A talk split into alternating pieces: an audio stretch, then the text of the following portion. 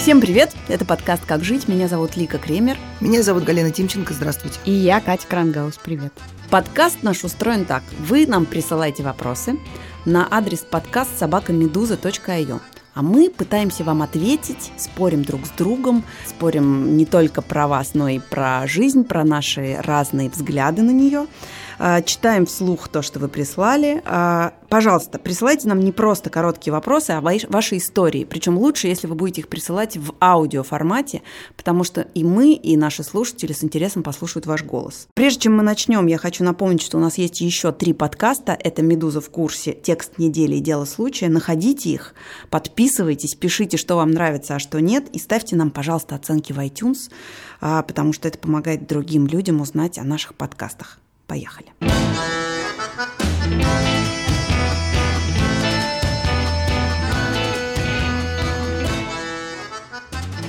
У меня есть девушка. Она значительно моложе меня, ей 19, а мне 27. Мы встречаемся полгода, и она постоянно твердит мне, что любит.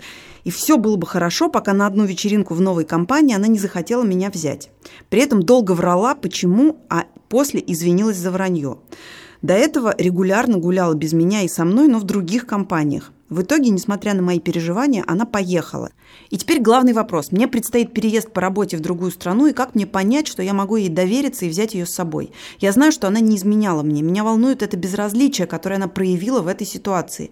Посоветуйте что-нибудь, а то я сильно волнуюсь. Раньше с другими девчонками мне было пофиг, а здесь что-то замкнуло. Я начинаю беситься прямо вот с, с, с, с, как только Лика прочла вопрос, так я тут же взбеленилась. Поэтому можно я пока немножко подышу в сторонке, а вы это обсудите. Ой, ну что вы, Галь, все вы сердитесь. Прекрасный вопрос. Вы не можете довериться ей. Если у вас вопрос, слушайте, как понять... Слушайте, это путать Божий дар с яичницей. Довериться и... Вы сказали, вы выдохните, Галь, у вас выдох. Я вообще не понимаю... Да подождите, дайте мне ответить. Что вы за люди? Одна выдохнула, другая не может закончить разговаривать. Значит, я отвечу нашему слушателю. Почему не дать мне ответить? Не берите ее с собой. Не берите. Дело в том, что да, она вам не изменяла, но все равно вы не можете довериться ей, потому что никому нельзя доверяться, если вы пытаетесь получить какие-то гарантии при перевозке с собой живого человека. Даже кошечка с собачкой могут покинуть вас однажды. А живой человек, и тут я вынужден согласиться с Ликиной, так сказать, красной ниточкой тьфу ты, с Ликиной красной ниточкой всего нашего подкаста. Любимые, они приходят и уходят, особенно за границей. Кать, ты забыла, что у нас подкаст. Это не видео. Табличку сарказм не видно отсюда. Нет никакого сарказма. Если человек спрашивает, как понять, можно ли брать человека с собой, никак. Я вообще не понимаю, что значит брать человека с собой. А вы девушку спросили, она хочет с вами ехать? Она врет Видимо, все время, хочет. ты не видишь, она врет. Чем вы читаете? Написано, говорит, что любит. Если любит, значит, хочет ехать. Все понятно. Мне только непонятно, почему вот этот какой-то странный мелкий проступок, я даже не могу это назвать э, ссорой, конфликтом. Это странный проступок. Я могу как бы только э, апеллировать к своему опыту. Ну, у меня, например, когда-то э, была похожая ситуация. Мне, например, в, в тот момент казалось, что вот э, этот человек, с которым я встречаюсь, он видит моих друзей. Сразу что-нибудь про меня такое поймет или моих знакомых и скажет, ну...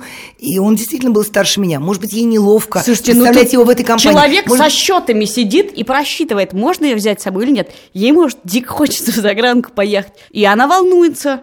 Но главное, Волнуется, что... и поэтому идет на вечеринку сама, чтобы проверить, вдруг здесь можно с кем-то Нет, нет, да нет, нет, нет, слушай. Лика, но на самом деле, ну ты когда э, идешь с кем-то на вечеринку в, в первый раз, представляешь этого человека, то ты волнуешься, как ты выглядишь в его глазах, и как он будет выглядеть в глазах твоих. Может быть, это просто разные компании. Но да у меня, может, например, просто иногда... неохота действительно, чтобы в этой компании он был. Слушайте, ну кто, э, что, никто из вас никогда не, усла... не устраивал трех дней рождения, чтобы люди не встречались друг с другом? Один для Вау, родственников, нет, один нет, для... Никогда такого не делала. Наоборот, всегда мечтала, чтобы все пришли бы, перезнакомились и зажмуривала глаза от да ужаса, не что они друг другу не понравятся. Не хочешь, Но подождите, у меня вообще был в жизни период бессмысленного вранья.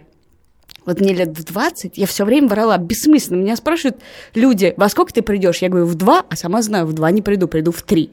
К чему? Почему? Там, с кем ты была? Ну, там. Почему? Зачем? Ну, Потому что тебе, наверное, хотелось ощутить, что ты контролируешь ситуацию, Нет, что ты знаешь, я знала, когда что ты я придешь. просто бред. Это было бы абсолютно лишено смысла. Может быть, психоаналитик бы помог мне разобраться с этим. Но, в принципе, никакого э, желания чего-то скрыть или что-то там точно не было. Но главное еще раз в таких случаях, мне кажется, молодой человека волнует даже не то, что она ему наврала, потому что тогда бы он спросил, а почему там или что-то, почему она не хочет меня брать на вечеринку. Он говорит, как мне понять, можно ли ее брать? И я хочу помочь. Слушайте, То есть брать об этом нельзя. вы прочтете в нашей книге с названием «Никак». Нет, просто нельзя В брать. смысле, я считаю, что берите, просто не рассчитывайте, что вы ее берете навсегда. Вы ее берете на Дай какой-то девушке, ограниченный дай срок. девушке шанс. Не надо В смысле, дай ехать за границу поехать. с человеком, который говорит, как можно взять э, и довериться. Никак, нет гарантий. Подожди, может быть, девушка хочет съездить за границу. Это будет великолепный опыт. Она поймет, что она не Подожди, хочет. к нам не девушка пришла. Ну и что? А мы... Мы должны помочь молодому человеку. Это он же не наш клиент. Между прочим, среди, среди слушатель. тех, кто задает вопросы, молодых людей не так много. Поэтому хватит лик и тянуть одеяло. Давайте молодому человеку отвечать. Не берите девушку. Берите девушку. Никому нельзя доверять. Доверяйте, просто проверяйте. Нет, давайте перейдем к следующему вопросу. Это невозможно, с вами не договоришься. Две Конечно, женщины, то ли дело с человеком, который справляет три день рождения минимум. Минимум. Зато сколько подарков.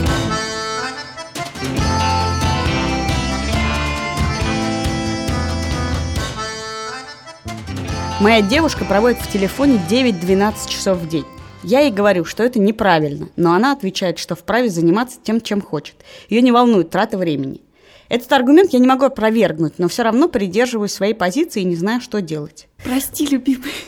Очень насущный вопрос. Очень. Меня бесит это. Бесит просто.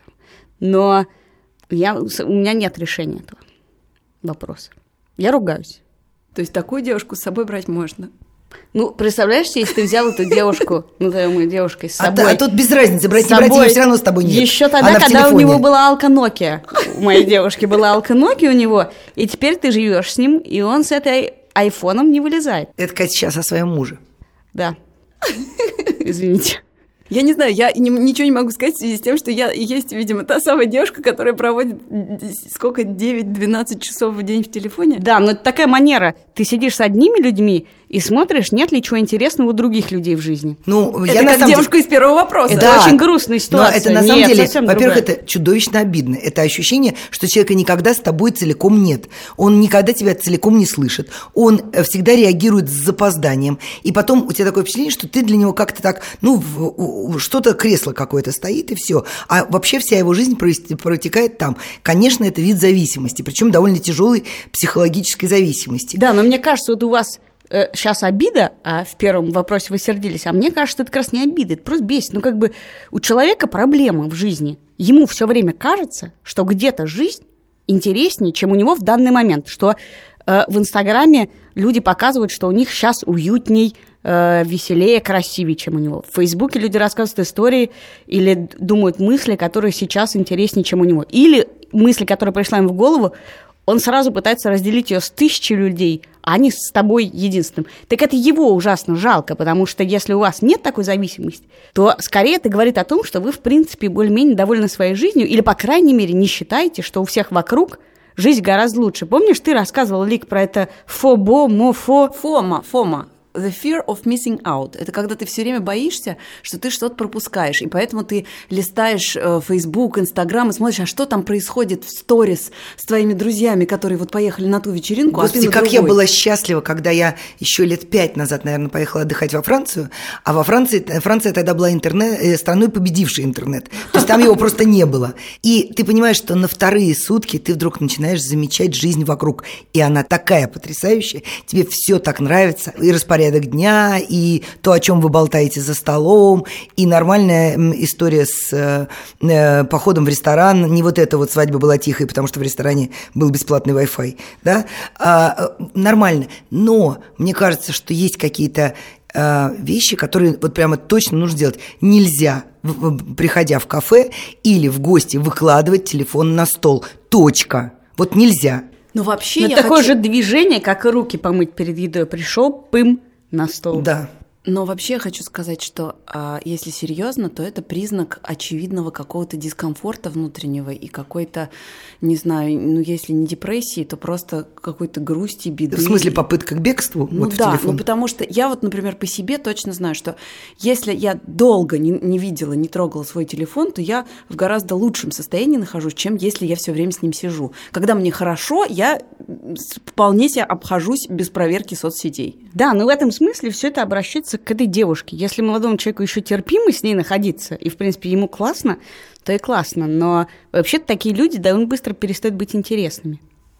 Я надеюсь, все слышат, кому надо это услышать. Которые все время в телефоне сидят? Которые все время сидят в телефоне, с ними не так классно ходить на вечеринки. Их ни на одной из гальных трех дней рождения не позовут. Не позовут! С другой стороны, я помню подростковый вот этот э, ужасный период, когда все как-то непонятно. Я помню, что я сидела там с кем-то в какой-то компании с родителями и в ужасе не знала, куда мне себя деть, потому что мне скучно, а уйти нельзя. И я сейчас думаю, вот если бы у меня был телефон, я бы с удовольствием это время провела в соцсетях. А тогда я сидела и заедала свою грусть и беспомощность. Ну, ты хотя бы была толстушка, так, а хорошо. ты сидишь Еще в раз. телефоне. Молодому человеку-то что делать? Ничего нельзя помочь человеку с зависимостью, если он сам не хочет от нее избавиться. Это касается любой зависимости. Это, по крайней мере, возможно, более безопасно для здоровья его девушки. Ну, Плюс пока один. счет 2-0 э, в пользу э, Молодых людей? Молодых людей, потому что мы не, не умеем, как выяснилось, отвечать на их вопросы. Почему? По- Мы, Попробуем, по-моему, очень хорошо отвечаем на их вопросы. попробуем ответить на следующий.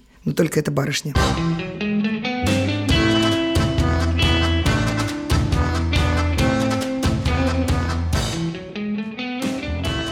Мой вопрос по большей части касается правил поведения с непростым коллегой, пишет нам читательница. Но вы, может быть, в этой истории найдете еще что-то. Я работаю в студии татуировки. У нас довольно маленькая команда. И в целом мы ладим, за исключением одного персонажа. Он человек взрослый, ему 36 лет, и меня искренне возмущает то, как он себя ведет. Дальше читательница записывает, что этот коллега позволяет себе задава- позволял себе задавать ей интимные вопросы, хамил ей в открытую, приглашал в бар, грозил а, какими-то страшными карами за то, что она отказалась пойти с ним в бар. Кроме того, он, в общем, очень негативно отзывается о работе коллег в присутствии клиентов, но администрация все это терпит, потому что считает его перспективным специалистом. В конце она задает вопрос. А, И теперь основной вопрос, как себя вести с этим человеком, мне и другим мастерам, чтобы не испортить отношения в коллективе и сохранить себя. Но мне кажется, что прежде всего очень жестко от- отстроить границы с этим человеком и очень четко, что она уже начала делать, показать, вот что со мной так нельзя. Это, вот так со мной разговаривать нельзя. Точка. И ни в коем случае не отшучиваться, а на полном серьезе последовательно отстраивать границы. Видишь ли, в чем дело? Получается, что этот человек, насколько я поняла нашу читательницу, он подобен вирусу, он распространяется. То есть здесь речь не только идет о нарушении ее границ, но о нарушении всех и всяческих границ. Ну, например, какой-то рабочей этики. Он позволяет себе обсуждать работу других э, специалистов в этом тату-салоне. Он позволяет себе хамить всем. Он позволяет обижаться. Тут она даже написала нам, что он позволял себе несколько раз приходить на работу э, пьяным. То есть это человек, которого просто так что называется, поднятым пальчиком и строгим тоном не остановишь. Я, например, считаю, что у них молодой коллектив, и этот человек явно старше, он просто попал не туда. И если все они дадут ему понять, что он немножечко перепутал в какое место он пришел. Потому что все-таки нельзя недооценивать силу коллектива, что называется, то есть общественного мнения. То есть если все они одновременно, пусть даже сговорившись, в общем, устроит ему тот же самый бойкот, который он пытался устраивать ей или друг, другим мастерам. Пока они разобщены, они ничего не добьются. Но бывают такие люди в коллективе. Но они воспринимают очень простые правила. Здесь вот такая компания. Или ты играешь по нашим правилам, или ты уходишь. Администрация, что администрация, что она видит? Как бы это, она говорит, что там небольшой салон, они работают на очень небольшой площади друг с другом. Поэтому, как бы, мне кажется, что здесь исключительно общественное мнение, когда все сотрудники скажут, знаешь что, ты здесь лишний, или веди себя так, как нужно, или уходи. Ну вот мой опыт подсказывает, что судя по тому, как описывает девушка ситуацию, как раз э, уйти-то придется ей. Ну, в смысле, что можно, конечно, говорить, отстраивать границы, вот это все, показать со мной так нельзя. Но вообще-то нормальному человеку не надо специально показывать другому человеку, что с ним так нельзя. Это как-то чувствуется. Ну, люди понимают друг про друга, как с кем можно. Если человек, несмотря на то, что с ней, очевидно, так нельзя, ведет себя совершенно непотребно, это описание не нарушения границ, а совершенно непотребного поведения. Оно не про то, что человек не знает, что нельзя задавать интимные вопросы посторонним людям. И тот факт, что администрация считает, что он ок, что это все ок, потому что он приносит доход, говорит о том, что это место, где, в принципе, такое возможно. И в этом месте девушка может устроить борьбу, но я всегда, мне кажется, лучше займись собой, не устраивай борьбы на, на, Ну, на это пустом какая-то месте, пораженческая позиция. А остаться Нет, на том... пораженческая, это Нет, как раз Катя, если ты считаешь, остаться на той работе, которая тебе нравится, это что, не, не о себе позаботиться? Почему она должна Она не какие-то нравится явно дополнительные эта проблемы? ситуация. Нет, ей ситуация нравится, но работа-то ей Так в нравится. этой ситуации и он коллектив как бы более, более ценный сотрудник. Надо искать место, где ты более ценный Может быть, ей сотрудник. просто кажется, что он более ценный сотрудник. Нет, может быть, ей и кажется, но мне, я скорее согласна с Катей, что подыскивать другое нетоксичное место работы нужно. Если получится с этим справиться путем как, Ты прям как- книжку по каких-то психоанализу прочла, я смотрю слова токсичные, выстраивать границы, ты продвигаешься, Ликуй. Спасибо, Катя, мне очень ценна твоя похвала. М, Я не обесцениваю тебя. Короче, я бы искала на ее месте другое место работы тоже. Просто даже для самоощущения, что эта ситуация Я не понимаю, тупиковая, что выход простите, один говнюк портит жизнь Потому что- десяти да, хорошим людям. И начальства. десять хороших людей поднимают лапки кверху и говорят, ой, мы, наверное, пойдем искать другие, А я вам потому скажу, что мы Галь, заботимся о себе. я вам Ты отвечу, заботишься потому о себе, что обустраивая свое Можно с такой интонацией, как вы говорите, а можно сказать, нахер мне не нужно Да. это место это работы, вопрос, если чью меня жизнь здесь ты проживаешь. Ты как бы... Это не вопрос того, либо он нас, либо мы его. Это вопрос того, что девушке некомфортно. Вот и все. Весь вопрос, как тебе будет комфортно, когда ты его как бы размажешь об стену и выживешь из салона, это Я воз- считаю, хотя бы в профилактических Некоторым целях. было бы это комфортно от этого. нужно Или сделать. ты хочешь Потому что найти хама нельзя, а, как бы так, окоротить вежливыми словами. Не бывает такое. Они понимают только прямой удар в челюсть. В этом смысле прямым ударом в челюсть будет как бы а, коллективное осуждение Да, его но, поступков. но может быть еще и стратегия не, не, не пачкаться Ахама, а выйти из этой Да ситуации. нет, разница уйти. наших мировоззрений заключается в том, что Галя считает, что хама можно охолонить ударом в челюсть, а я считаю, что уровень хамства бывает такой, что даже ударом в челюсть ты его не охолонишь. Ты то как бы можешь почувствовать, кто кому переломал хребет. Но э, на самом деле ты ничего не изменишь. Вот какое нежное поколение выросло, невозможно. Да нет, это Рассердили просто экономное поколение, потому что это бессмысленная трата сил Ой, на боже мой, не хама. дай бог мы затратимся на что-нибудь. Не дай бог мы затратимся, Да нет, чтобы лучше обустроить свою жизнь и работу. На что-нибудь стоящее лучше А тратиться. что, работа это не на стоящее хама. место? Да тату-салонов гигантское, тату сейчас в тренде всегда. Найдешь себе место Называется прекрасное. чужую беду пальцем разведу. Переходим к другому Не вопросу. медиа, Галя, не медиа это. В смысле, нет уникального журналистского коллектива? Нет А уникального быть, журналистского коллектива уни- и огромное уникальный количество татуировочный салонов. коллектив. УТК, так называемый. Да.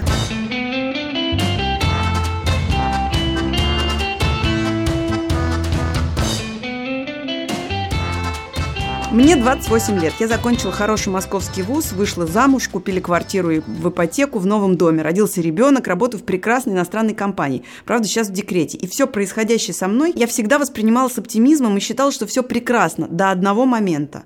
В гости на пару дней приехала сестра, ей 17 лет, в выпускном классе. И, как выяснилось, посмотрела, как они живут, и это ужасно. Это было сказано не мне, а моей маме. Как я понимаю, ужасные высотки, район, муравейник, дорога в пробках, дом, работа, дом, толпы людей. И мне еще вспоминается диалог из фильма «Москва слезам не верит». Гляжу я на них, и такая тоска меня берет. Все же заранее известно. Сначала будут копить деньги на телевизор, потом на стиральную машину, потом холодильник купят. Все как в госплане на 20 лет вперед расписано. Глухо, как в танке. Получается и правда, как у всех. Разговариваю с сестрой, а как бы ей хотелось? А как бы она себя видела, допустим, через 5 лет после окончания института или через 10 лет? Уехать из России или попробовать поучиться за рубежом?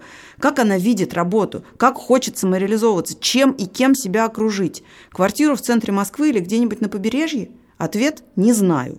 Вопрос – как жить и не приуныть от такого скучно, как все?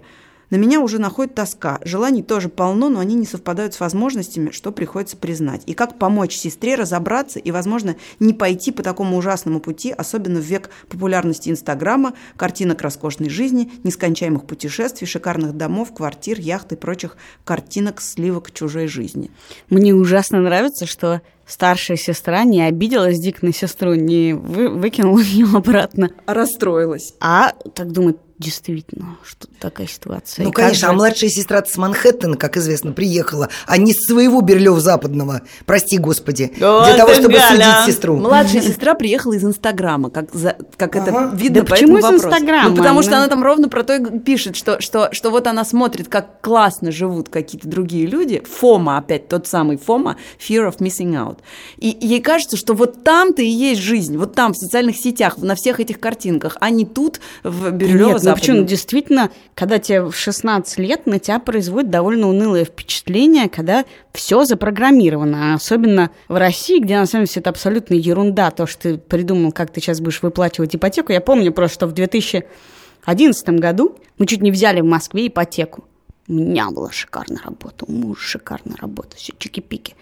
Почти взяли гигантскую ипотеку под гигантские проценты, слава богу, э, не получилось. Все, и потом раз работу потеряли, два работу потеряли, три, ты уже не в России. Э, потому что в России, когда человек думает, что он сейчас все спланирует, то и у него ипотека, то это сразу действительно становится немножко грустно и уныло, особенно если тебе 16 лет, и тебе кажется, что есть в мире столько стран, столько возможностей. И действительно, мы, так, мне кажется, последнее, может быть, временно, по крайней мере, поколение, после нас перерыв, людей, которые считают, что недвижимость – это такая важная вещь, что главное, вот, чтобы квартира была своя. Никогда я так не считала. Во всем мире это абсолютно ерунда. Люди снимают квартиры. Хрен знает, что будет с недвижимостью в России – и ты все считаешь, кажется, что это как бы главная крыша над головой, а на самом деле, ну, может, и не надо. Может, и надо жить в другой стране, может, можно поехать учиться туда. Я, например, в 11 классе всерьез не воспринимала, что можно поехать куда-то учиться. А девочка в 16 лет видит, что возможностей много. Не может, видит, она, Катя. Да может, ну, она их всех ну, профукает. Катя, ну, ну что? Ты, ты не читаешь, что ли? Но она говорит, я ее спрашиваю, а как бы ты хотела? Ответ – не знаю. А вы в 16 лет знали? Нет, я не знала. А почему человек в 16 лет должен знать? Ну, нет, не то чтобы он должен знать, но если ты даже в 16 лет берешься судить о том, как а хорошо или судить, плохо как не в 16, живет Конечно, твоя берешься. старшая и, наверное, все-таки любимая сестра, ну тогда ну, немножечко на себя зеркало поверни. Но меня, честно говоря, в этом вопросе больше беспокоит даже не это, а то, что она говорит, что у нее желания не совпадают с возможностями. Вот это ощущение, что твои желания не совпадают с возможностями, поэтому ты живешь как-то не так, оно такое, ну... Ну, я тебе так скажу, человек, у которого ипотека, у него часто желания не совпадают с возможностями. И это как раз очень понятная и грустная, и грустная история про российские ипотеки. Ну, ну, это кабала Катя, это не про ипотеку, ну, это, это просто только, это про осознанный жизнь. выбор да. Э, история. Ну, ты выбираешь ну, просто ты можешь не ипотеку, выбор. ты можешь а, купить, э, не знаю, там в Италии себе студию где-нибудь а, там в районе Абруццо. В этом и, и есть чё? конфликт, что старшая сестра выбирает некоторое осмысленное, на самом деле, да. осмысленное, хорошее э, какую-то стратегию жизни. Ничего в ней нет стыдного, но она накладывает некую тоску. Москва – зима, ипотека. Тут даже нечего объяснять. Ну, есть в этом некоторый уровень тоски. И есть 16-летняя девочка, которая говорит, а ей же как бы неизвестно. Правильно, потому что ей не нужно саму себя кормить, ей не нужно думать об ипотеке. Да нет, есть люди, Поэтому которые выбирают другой путь. И в этом смысле старшая сестра об этом и спрашивает. Есть ли люди, которые выбирают другой путь? Покупают э, студию ну, в Риме. Посмотри, есть. Ну, посмотрите на меня. Ну что, я когда-то думала, что вот, если бы у меня была возможность путешествовать все время, я бы не вылезала из самолетов. Когда в прошлом году я там в 45-й раз за год села в самолет, я поняла, что в этот самолет сажусь как в автобус. И уже, да хватит болтать, давайте уже скорее взлетать. Я знаю наперечет вообще всякие, все аэропорты Европы. Галь, в но этом будем нет ничего честны, крутого. Будем честны, вы ездите не путешествовать. 45 раз вы ездили не наслаждаться Ты смотрела закатом. фильм э, «Под бесстрастным покровом небес»? Вот там такие путешественники, которые решили так жить и путешествовать.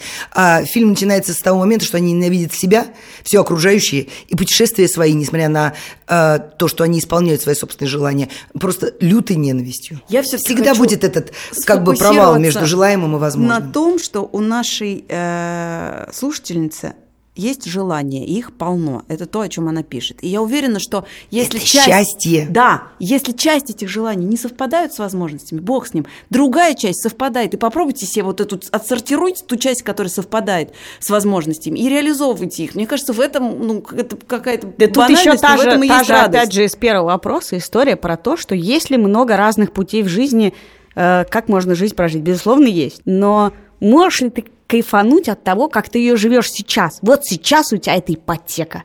И ты сидишь, Москва, ты купил квартиру, у тебя маленький ребенок, все классно. И через день вообще жизнь настолько длинная, что когда он выплатит эту ипотеку, ну, даже если это будет через 15 лет, 20, хрен знает, насколько там эта ипотека, то вообще-то я планирую довольно шикарно пожить в 50. Вот об этом как раз следующий вопрос, мне кажется. А что ты называешь шикарной жизнью? Давай-ка я прочту. Ну, не то, что описывается в следующем вопросе.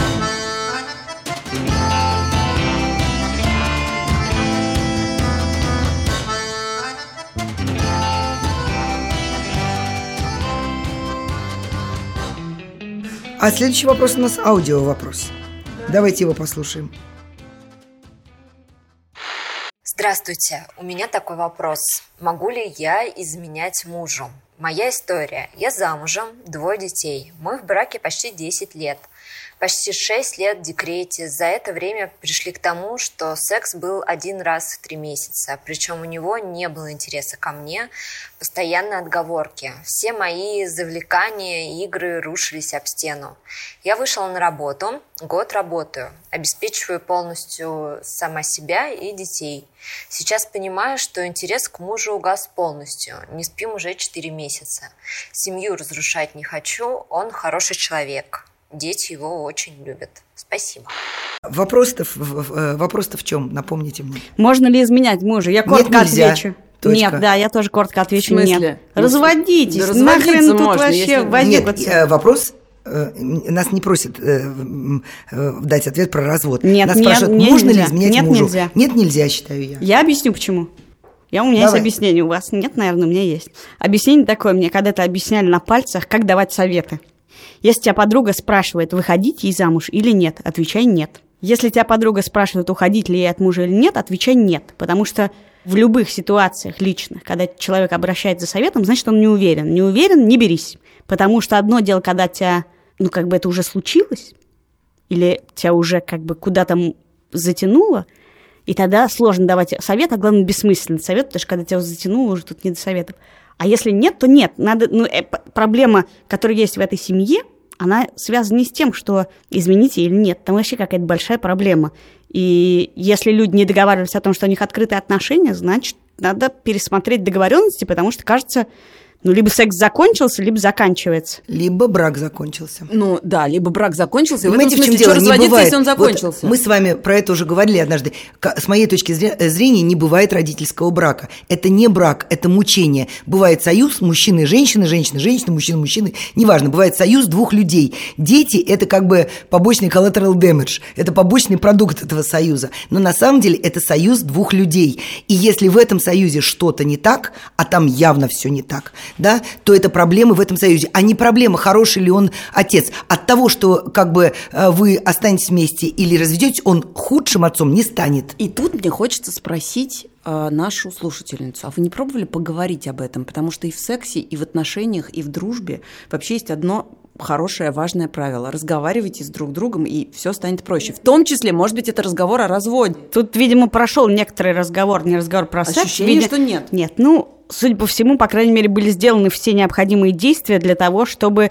этот разговор Ну, потому что случился. она же говорит, она- ну, потому что она же говорит, что а, муж всячески избегал. Да, он избегает, он избегает попытки, он, он избегает соприкосновений, там, секса и так далее, но мне кажется, что тут важно проговорить. У нас статус отношений какой, если между нами ничего Да тут нет? немножко считывается он, в смысле, девушка честно говорит, что никакого интереса любовного муж не испытывает. Уже. Потому, уже потому, что им было не проговорено. Если у него какая-то проблема, она пыталась решить ее так, сяк, наперекосяк, не получилось. Он этот разговор не поднял. Ситуация длится явно не меньше года, если они раз в три месяца спали, а теперь раз в четыре, ну как бы четыре прошло, там уже какое-то время большое. И явно она называет его хорошим человеком. Ты любимого мужчины, от которого ты страдаешь, что он на тебя не обращает внимания, называешь ну, он хороший человек, дети его любят. Ну, таких людей, бывших мужей много. Многие из них становятся для детей еще более хорошими отцами при разводе. Но это речь э, не о том, что изменять или не изменять. Это речь о том, что у тебя закончилось что-то, и либо вы договариваетесь о новых условиях. Ты хороший человек, я хорошая женщина, давай будем растить детей, а спать будем где-нибудь. Ваш совет в чем? Мой совет в том, поговорите об этом. И, возможно, этот разговор станет первым, первой ступенью Вы знаете, разводу. пока Лика говорила про поговорить, я выцепила еще один во- вопрос, который про поговорить, и э, у меня-то тут прям противоположное мнение. Звучит вопрос так. Я живу с любимым человеком больше трех лет. У нас, по моим ощущениям, довольно счастливые отношения. Пару месяцев назад у меня случилась интрижка с коллегой по работе. Все обошлось мимолетной влюбленностью, несколькими свиданиями и парой неловких поцелуев, после чего мы решили все закончить. Оба мучились чувством вины. Коллега тоже не свободен. И если я поделюсь этим со своим парнем, то мне точно не стоит рассчитывать на прощение. Я знаю его позицию на этот счет. Могу ли я не говорить правду, если я понимаю, что я совершил ошибку? Насколько важно во всем быть честным и верным по отношению к тому, э, кого ты любишь? И как прощать за измену себя и других, да и стоит ли? Ведь это действительно предательство. О, наконец-то слово «предательство» прозвучало. Как вы помните из других подкастов предыдущих, я за честность. Но в данной ситуации, мне кажется, если тебя никто не спрашивал, это вообще не имеет никакого отношения к, к, к, отнош... к вашим отношениям с вашим парнем, или как там вы его называете. Это случайно случившееся что-то на стороне. Это как бы не, это не, не предмет для обсуждения внутри семьи. Это мимолетное событие. Нет, тут заковыка какая. Я-то, как ты знаешь, и наши слушатели знают, в принципе, за вранье, я считаю, вранье часто бывает актуальным, а честность – это позиция, на самом деле, слабых. Ты не можешь взять ответственность за то, что с тобой произошло, и за твои какие-то проблемы. Поэтому ты думаешь, сейчас я вывалю все на него, и пусть он сам решает, быть нам вместе или не быть. Это абсолютная чушь собачья и слабость. И надо нести ответственность за то, что произошло. Но заковыка тут в чем? Если вы считаете, что это измена и предательство, а хорошие отношения на них не строятся, то это ваше право. Вы должны прийти и сказать, я тебя больше не люблю, или я тебя предала, и в душе моей все изменилось. Но если это не так, и тогда на самом деле хорошие отношения и любовь может существовать с маленькими проблемками, а вообще-то, как мы все знаем, длинные отношения существуют с разными проблемками. И более того, ни один из нас не может сказать, ну там тут все хорошо, потому что фиг ты знаешь, у другого человека в голове, где он кого когда поцеловал, обнял или захотел обнять. Так вот, если как бы допускать возможность того, что все еще не кончено для ваших отношений, то не надо никому ничего говорить, потому что зачем? Что это дает человеку, которому ты это сообщаешь? Ну вот я, например, поддержу Катю целиком и полностью. Более того, сейчас вообще не свойственный мне спич по поводу вредного влияния американского э, кино и сериалов. Вот там все время достаточно ли ты честен, все ли ты мне сказал. Э, ну, Слушайте, вы же не рассказываете своему спутнику жизни о том, что у вас в кармане забытый фантик, не знаю, там, а, о том, что вы там сходили там на педикюр или эпиляцию в мельчайших подробностях. Вы вообще все не рассказываете. Кроме всего прочего, у каждого из нас есть свои секреты, а есть тайны. Так вот, мне еще кажется, что это немножечко тоже социальные сети – такое впечатление, что всем интересно, чем вы сегодня позавтракали. Нет, не всем. Нужно, нужно сохранять какую-то внутреннюю часть себя, которая... Там могут быть и некрасивые тайны, но они не для кого. Не нужно вываливать это все на, на своего спутника жизни. Из хороших примеров, например, известно, что женщины очень любят смотреть гей-порно. Ну, гетеросексуальные женщины любят смотреть гей-порно. Статистика показывает, порнхаб, то есть вот что было бы, если бы все эти женщины сообщили своим мужьям о том, что, знаешь, милый, а я люблю смотреть гей-порно. Казалось бы, эта информация ничего человеку не добавит, но сильно может попортить настроение. Кому-то улучшить настроение, а, а кому-то, кому может нет. попортить. Или мужчина приходит тебе домой и говорит, а я люблю с азиатками смотреть порно. И чего тебе делать с этой информацией? Ты как бы что должен сказать?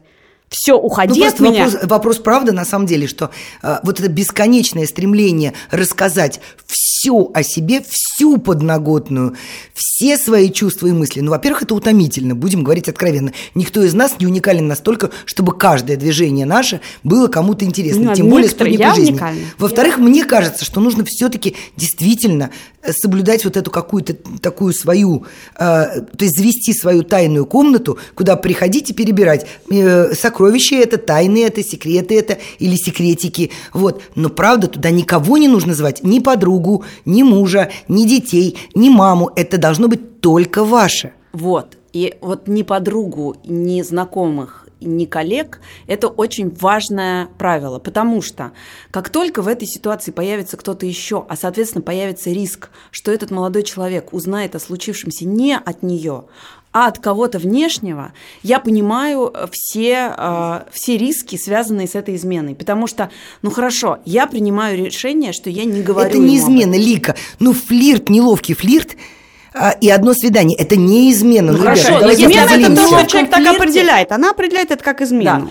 Да. Если об этом неловком флирте, свидании или измене, как угодно это называйте, этот молодой человек узнает не от нее, а от какого-то другого человека... Нет, ну это вообще будет- постыдство. Нельзя изменять так, чтобы за тобой оставались Вот, следы. я и говорю, что это называется мисс-менеджмент. В смысле, я- если ты уже изменяешь, то как бы сделай как-то так, чтобы у этого... э, Чтобы минимизировать риски, И короче. не надо с подружками это обсуждать к тому же. Можно расскажу печальную историю напоследок? Я познакомилась в туристической поездке с милейшей дамой. А, Мы, конечно же, разговорились, ну, как всегда бывает, случайные знакомцы, э, разговорились, и выяснилось, что она прожила 20 счастливых лет с мужчиной, который был немножко старше ее. Она была э, любима, любила, и все было прекрасно, он скоропостижно умер. И на его поминках, когда она в очередной раз уходила на кухню что-то там принести или приготовить, она вошла и услышала разговор его друзей, которые в красках рассказывали, как он ей изменял. И вот тогда она сказала, что вся моя 20-летняя жизнь с ним была какая-то глупая шутка. Я поняла, что не было ни одного года, когда, э, как бы, когда это было бы правдой. И вот она сказала, что э, с того момента, как он умер, прошло уже пять лет, она ни разу не была на его могиле, она его не смогла простить. Но это отдельная история про то, как поднасрать себе в память задним числом. Но про это даже много фильмов было. «Любовник» был с Янковским и Гарма, Гармашом. Гармашом. Но да, на секундочку, давайте вернемся к первому вопросу. Мне кажется, они совершенно разные на самом деле. Вторая история про честность никому не нужна, а первая про вранье никому не нужно. Потому Просто что первая история про то, как я не хочу сохранять отношения, а вторая про то, как я хочу сохранить их, поэтому они противоположны. Да, а себе, оба раза спрашивают нас, можно ли соврать и обмануть или нет. В первом случае нет, во втором да. Такой у меня ответ. Я считаю, в первом случае поговорить, а во втором говорить не нужно, в принципе. Но я уже сегодня слишком много говорила, я и так уже все сказала. Давайте прощаться.